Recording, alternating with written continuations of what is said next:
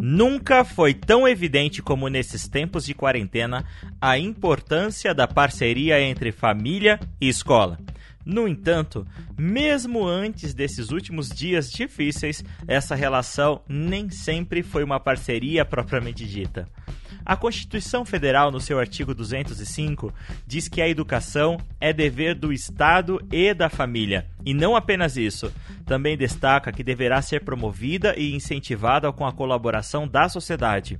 Não apenas nossa Constituição, mas também a Lei de Diretrizes e Bases da Educação Nacional de 1996 e também o Estatuto da Criança e do Adolescente, o famoso ECA, reforçam essa necessidade da dupla responsabilidade.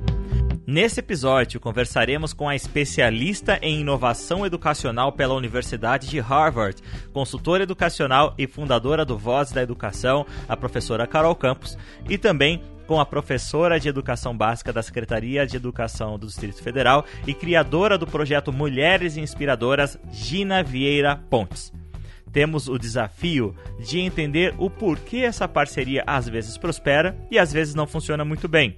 Vamos entender também quais são as ações que ajudam a família a se aproximar da escola e qual é o impacto da aprendizagem dos alunos com essa parceria.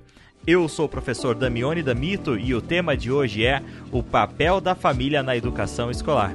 Bem-vindo ao podcast Papo de Educador.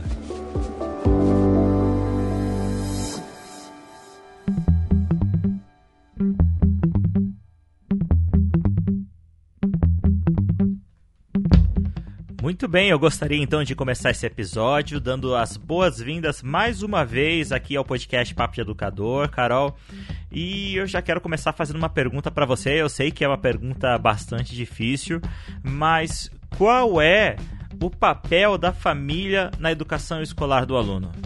Oi, pessoal, obrigada. Obrigada, Damione. Sempre um prazer muito, muito grande estar aqui com vocês. Muito obrigada por mais esse espaço. Estou super feliz. Ai, então, Damione, é, assim, é muito desafiador a gente falar sobre isso, porque no mundo ideal, vai, vamos dizer que a gente tivesse esse mundo ideal, é, existe um tripé que é família, escola e, e, o aluno, né? Então, assim, é o tripézinho, família, escola e aluno.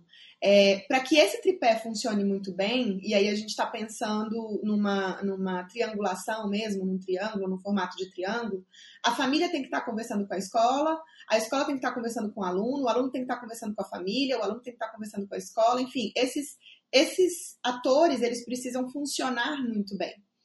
Mas infelizmente a gente sabe que a realidade acaba não sendo assim, que em muitos momentos a gente é, percebe uma dificuldade muito grande por parte da escola em conseguir acessar as famílias, às vezes uma recusa das famílias em participar de coisas da escola por não achar importante, por não ver relevância, ou às vezes ao contrário, a escola, a família quer se envolver muito e a escola acaba não tendo essa abertura, enfim. E, e aí a gente fica nessa, nesses ciclos viciosos mas é, eu não gosto desse olhar, assim, do tipo, ah, então nada tem jeito, não resolve, não, não tem o que fazer e, e a gente entra num, numa política de conformismo. Não. É, e aí eu fui estudar e pesquisar para poder entender melhor o que, que, é que é possível fazer, porque há de haver alguma coisa, né? E, e aí eu cheguei é, num estudo é, feito pela professora Karen Mapp, M-A-P-P, o nome dela, Mapp, Karen Mapp. Ela é uma pesquisadora especializada em engajamento familiar e ela é, ela é uma pesquisadora da Escola de Educação da Harvard. É, em 2014, a professora Karen criou um framework pioneiro, assim, sabe? Por exemplo, ela sugeria que as escolas fizessem sempre que possível um link entre os objetivos de aprendizagem e o trabalho da escola ou da rede. Ou seja, ela falava, a escola teria que falar para a família, família, a gente, nesse semestre, ou nesse bimestre, ou nesse mês, ou nessa semana, a gente vai estar estudando é, esses objetivos de aprendizagem. Eu acho que, trazendo isso para a realidade brasileira, sobretudo nesse momento, isso faz ainda mais sentido. Porque, um, a gente pode é, apresentar, entre aspas, né, para a família partes do currículo, e aí esse currículo ele já está alinhado à BNCC, ou seja, já realmente dá para a gente trabalhar com os objetivos de aprendizagem que vão ser ensinados. É, isso faz com que a família tenha acesso ao currículo, isso faz com que a família, faz com que a escola é, se obrigue a trabalhar com o currículo, porque ela precisa de passar para a família aquela informação. É, e isso organiza, gerencia melhor a, o dia a dia daquela criança, porque tanto escola quanto família vão saber o que está sendo tratado. É muito ruim, e aí eu te falo enquanto mãe, quando você é, é, é pai ou mãe de uma criança, que aí chega uma tarefa e a criança tem que fazer aquela tarefa. E você não sabe de onde veio aquilo, você não sabe por que, que aquilo está sendo cobrado, você não sabe. É, você simplesmente tem que sentar ali e ajudar o seu filho ou sua filha a fazer aquela tarefa. Então, assim, é, esse, nesse framework que a professora Karen criou, ela estabelece algumas. Ela estrutura, na verdade, algumas é, práticas, algumas ações que devem ser acompanhadas é, e devem ser desenvolvidas pela escola é, para que a gente consiga ter uma, ter uma tentativa de engajamento familiar melhor. Ela também fala, por exemplo, que as famílias, independentemente de raça, condição social, grau de educação, o que for, independentemente de qualquer coisa, essas famílias são capazes de se engajar com a escola em vários papéis. Por exemplo, a família ela pode colaborar com a equipe escolar e, inclusive, juntar membros da comunidade para melhorar a infraestrutura da escola. Uma das outras coisas que a professora é, Karen fala é que, e aí, claro, né, é isso que a gente está falando, que essas famílias, independentemente de qualquer condição, elas é, podem se engajar com a escola. É, outra, outro exemplo que ela dá é que os pais eles podem servir como ativistas pelas oportunidades de aprendizagem. No momento em que os pais percebem a importância é, do que está sendo debatido dentro daquele ambiente escolar, eles se apropriam e eles passam a comunicar a outros pais da importância daquilo. E, de novo, eu já vi isso acontecer na prática e isso é muito bonito. A gente precisa de tentar resgatar esse senso de comunidade. Eu acho que o engajamento familiar ele está muito relacionado com o senso de comunidade também. Antes de continuarmos para a segunda parte desse episódio, que está me fazendo refletir bastante sobre como eu mesmo tenho me relacionado com as famílias dos meus alunos, eu quero dar um recado de uma empresa que pensa muito sobre essa questão, a relação da escola com a família, e está apoiando a produção deste episódio, que é a Escola em Movimento. A Escola em Movimento é um aplicativo escolar que oferece uma comunicação simples e segura entre as instituições de educação e a família dos alunos, que é algo algo tão importante nesses dias. A Escola em Movimento tem soluções muito interessantes. Uma delas é a agenda, que ajuda as escolas e os alunos a organizarem as suas atividades. A Escola em Movimento também irá te ajudar a simplificar o recebimento dos pagamentos através de uma opção específica para essa finalidade. E também algo que é muito importante para esse tempo de distanciamento social. Ela auxilia na logística de saída dos alunos com a solução Estou Chegando. Essa solução irá acabar com a aglomeração na saída das aulas, pois os pais avisam que estão a caminho, a escola monitora a distância e o tempo que os pais levarão para chegar até a porta do colégio, e então a escola pode organizar o processo e libera os alunos na hora certa. A Escola em Movimento existe para ajudar as escolas a criarem laços e transformar experiências. Por meio da tecnologia, a Escola em Movimento ajuda as escolas a melhorar a comunicação e a otimizar os seus processos, aproximando-se das famílias e gerando mais tempo para o que realmente importa, que é a educação de qualidade para os seus alunos. Eu vou deixar o site e os contatos do Escola em Movimento aqui nos comentários na descrição deste episódio para que você entre em contato com toda a equipe do Escola em Movimento para que eles possam te apresentar a solução ideal que irá atender todas as suas demandas. Vamos voltar para o nosso episódio?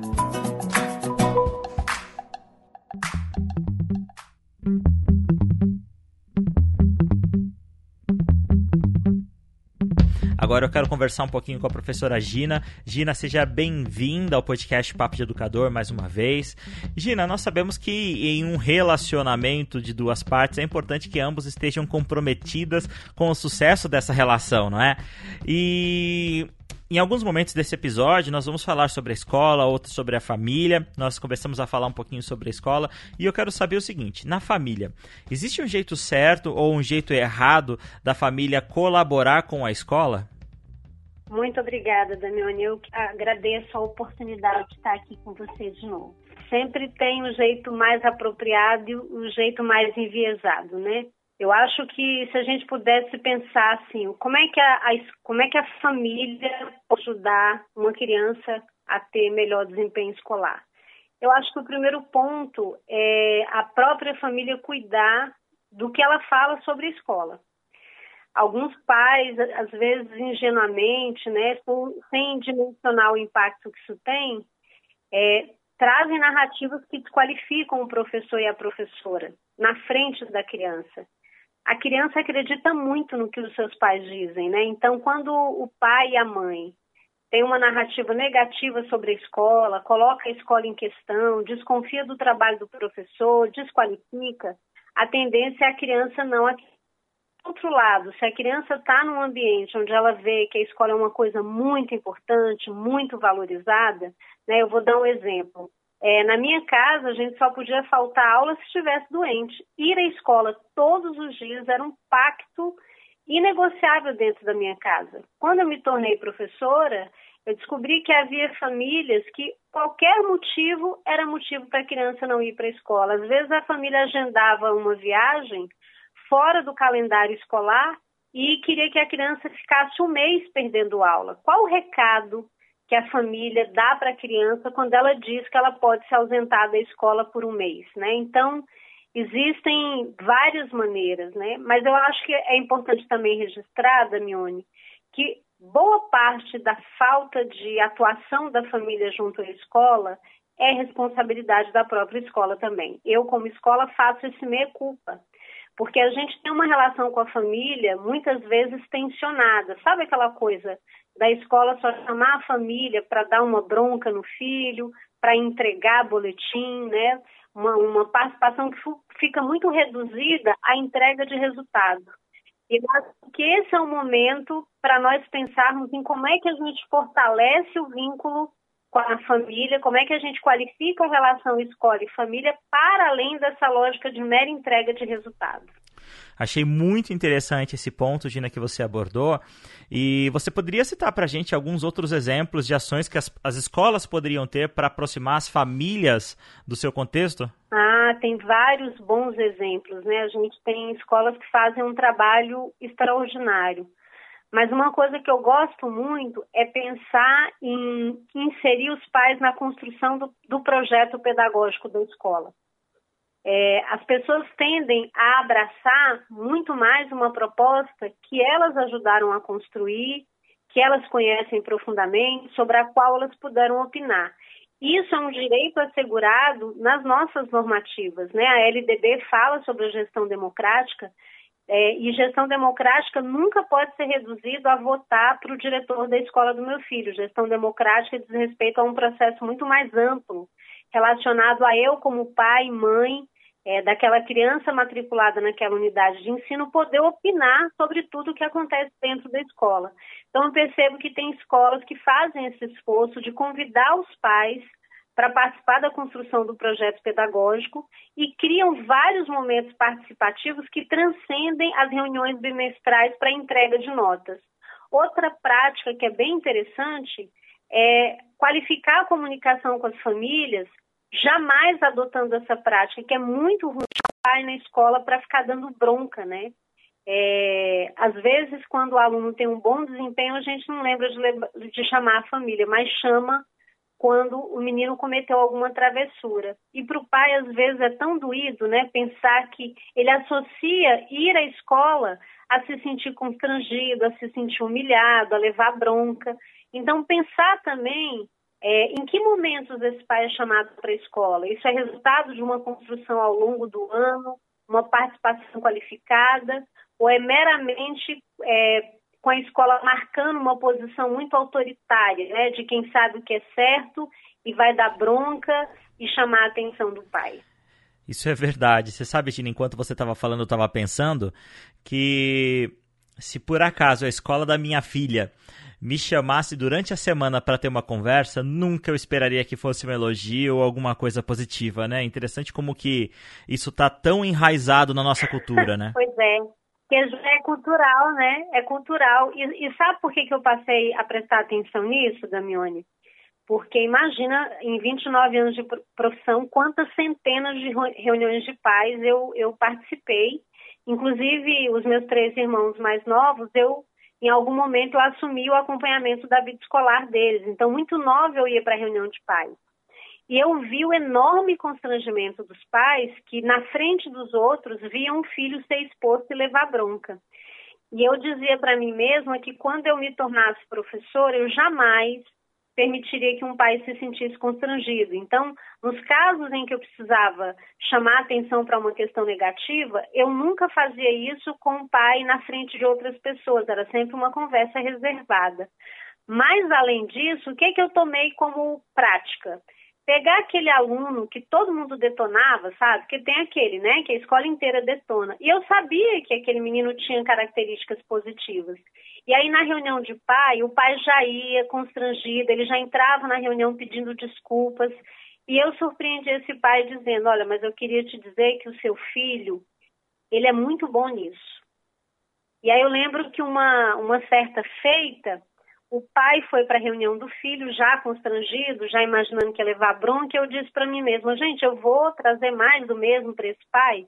E aí comecei a elogiar, porque de fato era um menino brilhante, que inclusive contestava as práticas da escola, porque ele era tão inteligente que ele percebia que muito do que a escola estava fazendo era equivocado, era um menino crítico, um menino com uma capacidade de leitura das coisas muito profunda.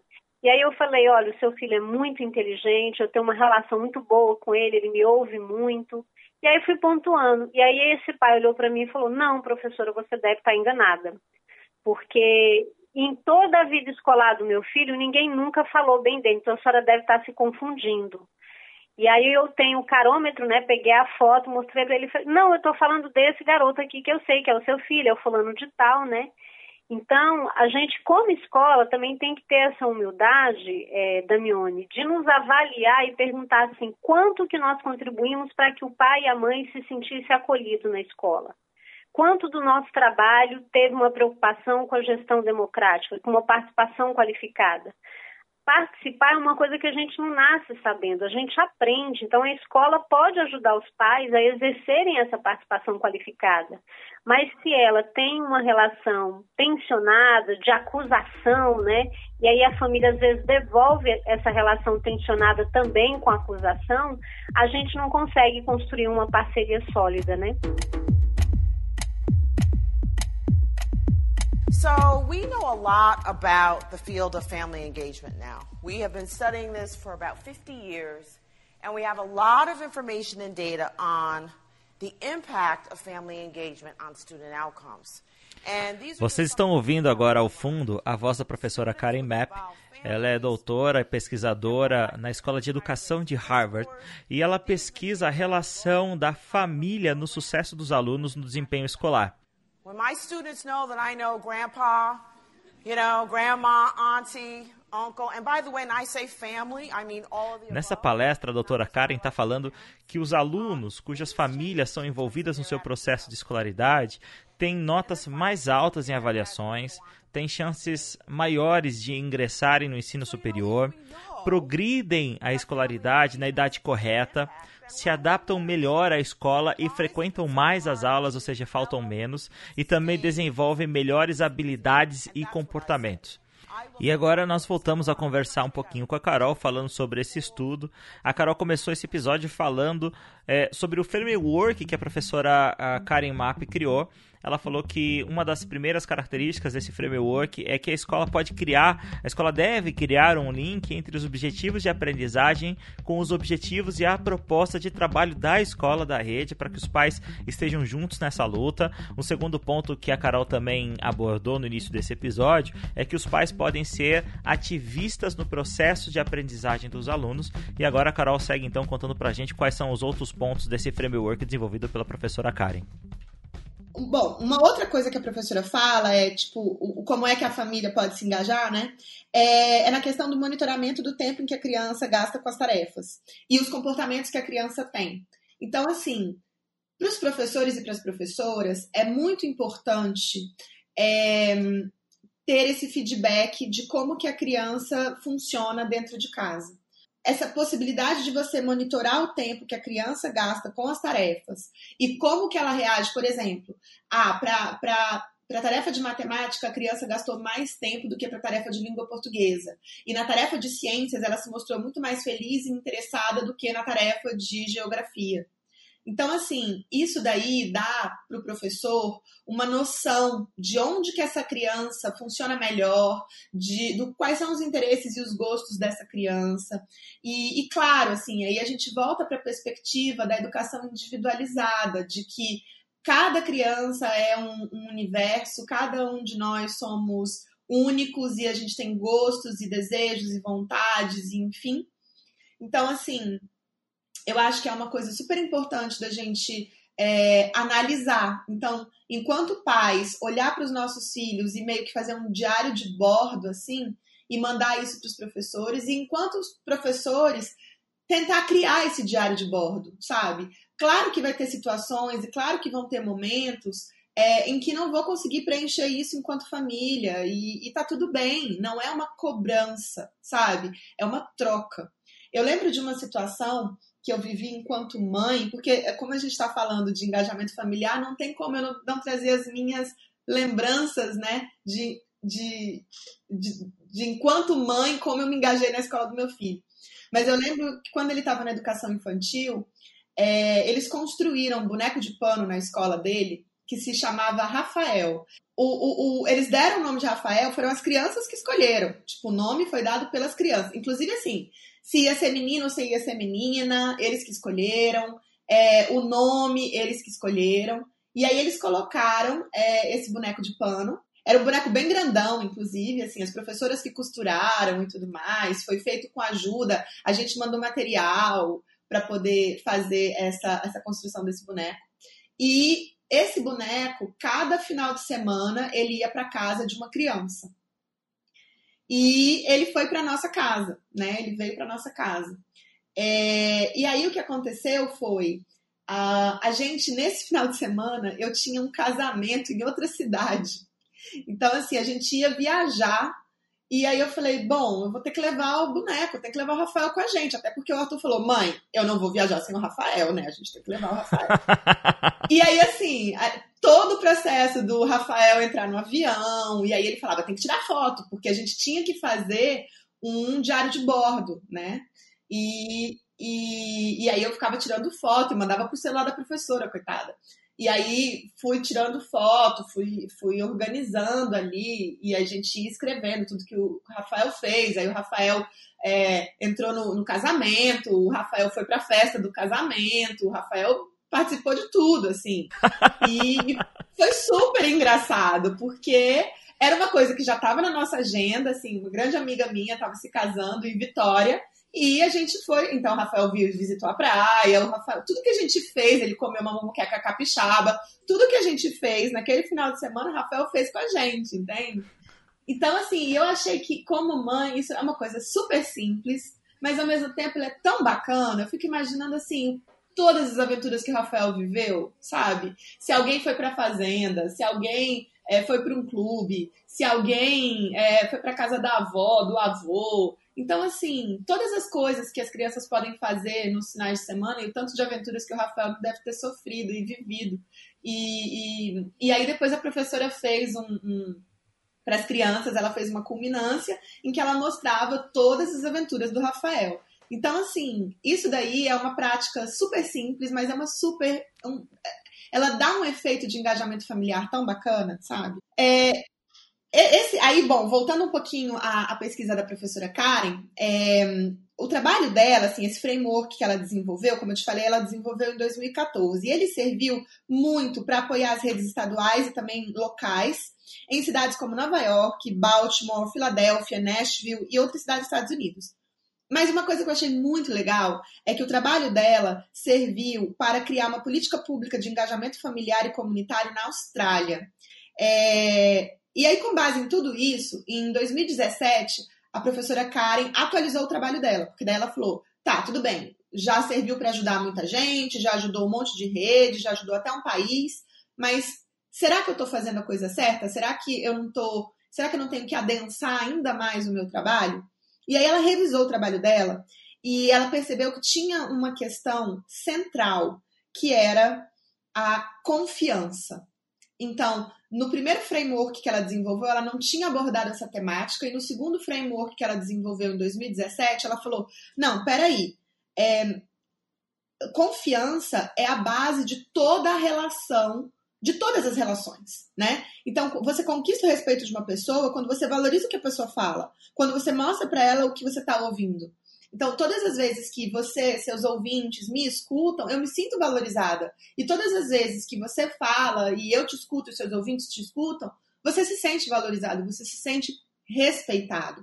Isso daí estabelece uma relação de confiança entre eu e você, entre você e os seus ouvintes, entre os seus ouvintes e eu. Então, assim, quando a gente. E eu, e eu gosto desse termo ouvintes, né? Porque são as pessoas que efetivamente estão tirando um tempo para nos ouvir, porque elas entendem que isso que nós estamos falando pode ser de alguma forma interessante, ainda que elas questionem, ainda que elas discordem, e aí elas podem fazer isso por outros meios, mas o podcast ele é um espaço, assim como o rádio, que as pessoas elas ouvem, elas ouvem as outras. E no mundo em que a gente está é, tá cada vez mais conectado e que o que está no WhatsApp é regra, é lei, ouvir o outro, além de ser um, um, um ato de amor e um ato de beleza, é um ato também de estabelecimento de confiança. E aí ela fala muito isso, sabe? Que é, as pessoas, de uma forma geral, elas não querem alguém que façam promessas vazias, que falem o que elas querem ouvir. As pessoas querem alguém que façam coisas, que falem coisas, mas que efetivamente façam coisas. Então, assim, é, é claro que a gente precisa de compreender o ambiente que a gente está entrando, a comunidade que a gente está entrando. E isso serve muito para a gente enquanto educadores. A gente não pode simplesmente jogar nas costas da família a responsabilidade pelas coisas. Vou te dar um outro exemplo. Esses dias, uma professora me procurou, muito chateada, e falou assim: eu me dedico tanto para poder fazer os trabalhos para os meus alunos e as famílias não estão nem aí. Aí eu virei para ela e falei: professora, deixa eu te fazer uma pergunta. Você acha que as famílias não estão nem aí porque elas não gostam do seu trabalho? Ou você acha que as famílias não estão nem aí porque a gente está vivendo um tempo de pandemia em que ninguém nunca viveu isso antes, em que está todo mundo muito desesperado em colocar o pão em cima da mesa. Essas famílias podem ter perdido emprego, ou essas famílias estão tendo que ser submetidas a trabalho em esquema home office. O que, que você acha que, dentro do grau de importância do que a gente está vivendo, onde você acha que está a escola na visão dessa família? E aí ela conseguiu compreender que não era algo contra ela, não é personalizado. E isso serve para a gente sempre. Então, assim, não é que a família não gosta do professor, não é que a família não gosta da escola, não é que a família se recusa a ir para a escola. A gente não pode personalizar essa relação. É porque simplesmente a família está muito ocupada com outras coisas. E cabe sim a nós, educadores, mostrar que a família está ocupada com muitas coisas, mas que ela pode ter o apoio da escola em outras situações. E claro que quando a família se sente acolhida pela escola, ela fala: não, eu estou passando por um momento difícil, mas a escola está me ajudando. De novo, a confiança. Então, assim, isso tudo vai é, trazer benefícios para o aluno. E isso faz com que o aluno se sinta acolhido. E o aluno acolhido, ele, ele, ele tem mais vontade de aprender, de estudar, de estar junto, de participar das atividades da escola. Carol, agradeço muitíssimo a sua participação aqui no Papo de Educador. É sempre um prazer ter você aqui com a gente, viu? Querido, obrigada, obrigada mesmo, de verdade. É sempre um prazer muito grande estar aqui, trocar com vocês, estabelecer essa relação de confiança. E, e muito obrigada também pros, pelos ouvintes do, do Papo. Eu espero que a gente possa é, conversar sobre outros temas em breve. Volto agora então a conversar com a professora Gina. Professora, é, na minha conversa então com a Carol, uma das palavras que mais ficou aí marcada é a palavra confiança. Né? Nós entendemos o quão é importante gerar essa relação de confiança entre a escola e a família. Eu creio que não apenas a confiança, mas outras, outras habilidades sejam também demandadas. É, a palavra de ordem para esse momento é sensibilidade. Eu tenho muito medo de que nesse momento a escola se torne parte do problema com o qual a gente está tendo que lidar. Então, no afã de cumprir aquela máxima, a aprendizagem não pode parar, temos que salvar o ano letivo, né, essa coisa toda, a gente corre o risco de trazer uma série de ações que vão interferir na rotina da família, que vão representar um fardo e um estorvo para a família. Nesse momento, a nossa primeira urgência é sobreviver. A nossa primeira urgência é atravessar esse momento crítico e lá do outro lado, na outra margem do rio, a gente olhar e falar: sobrevivemos, estamos bem. Então, quando a escola vai se comunicar com a família, eu acho que a palavra de ordem, antes dela levar qualquer proposta fechada e pronta, é escuta. Eu preciso ouvir como é que essa família está enfrentando esse momento agora, sabe? Eu não posso deduzir que eu tenho as melhores soluções sem saber qual é a situação de cada família. A gente tem que lembrar que tem famílias que estão passando por um processo de empobrecimento, os pais estão perdendo emprego, alguns não têm mais como bancar o aluguel. E aí, se a escola simplesmente chega com uma série de determinações, com um monte de planilhas, com envelopes de tarefas, isso é uma demonstração de indiferença ao sofrimento da família. Então, não é que a gente vai deixar a educação de lado ou que a gente vai desvalorizar, mas tudo isso é educação. Como é que eu vou ensinar para uma criança sobre empatia, que é uma competência que está na Base Nacional Curricular Comum? Como é que eu vou ensinar sobre responsabilidade social e cidadania, se na minha relação com a família dele eu não demonstro nenhuma preocupação com questões sociais? Eu tenho só uma lógica conteudista atravessada por uma prática autoritária. Então, eu acho que nesse momento específico de pandemia, quando a gente fala de relação escola e comunidade, essa pode ser escola e família, né, escola e comunidade, essa pode ser uma oportunidade muito preciosa para a escola se aproximar ainda mais das famílias.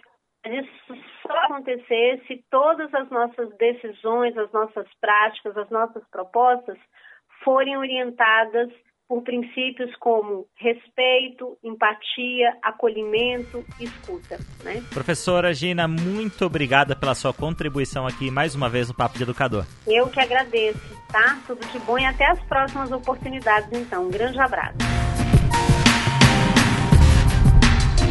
Você poderá encontrar este e os outros episódios do podcast Papo de Educador no nosso site, no Spotify, no Google Podcasts, na Apple Podcasts ou em qualquer aplicativo para podcasts do seu celular. Você também poderá entrar em contato conosco através do e-mail contato@papodeeducador.com.br. Este episódio foi oferecido por Escola em Movimento e tem a produção e apresentação minha, Damione Damito, revisão textual de Wagner Lúcio e artes de capa, edição e divulgação de Papo Mídia. Nos encontramos no nosso próximo episódio. Tchau, tchau. Podcast Papo de Educador.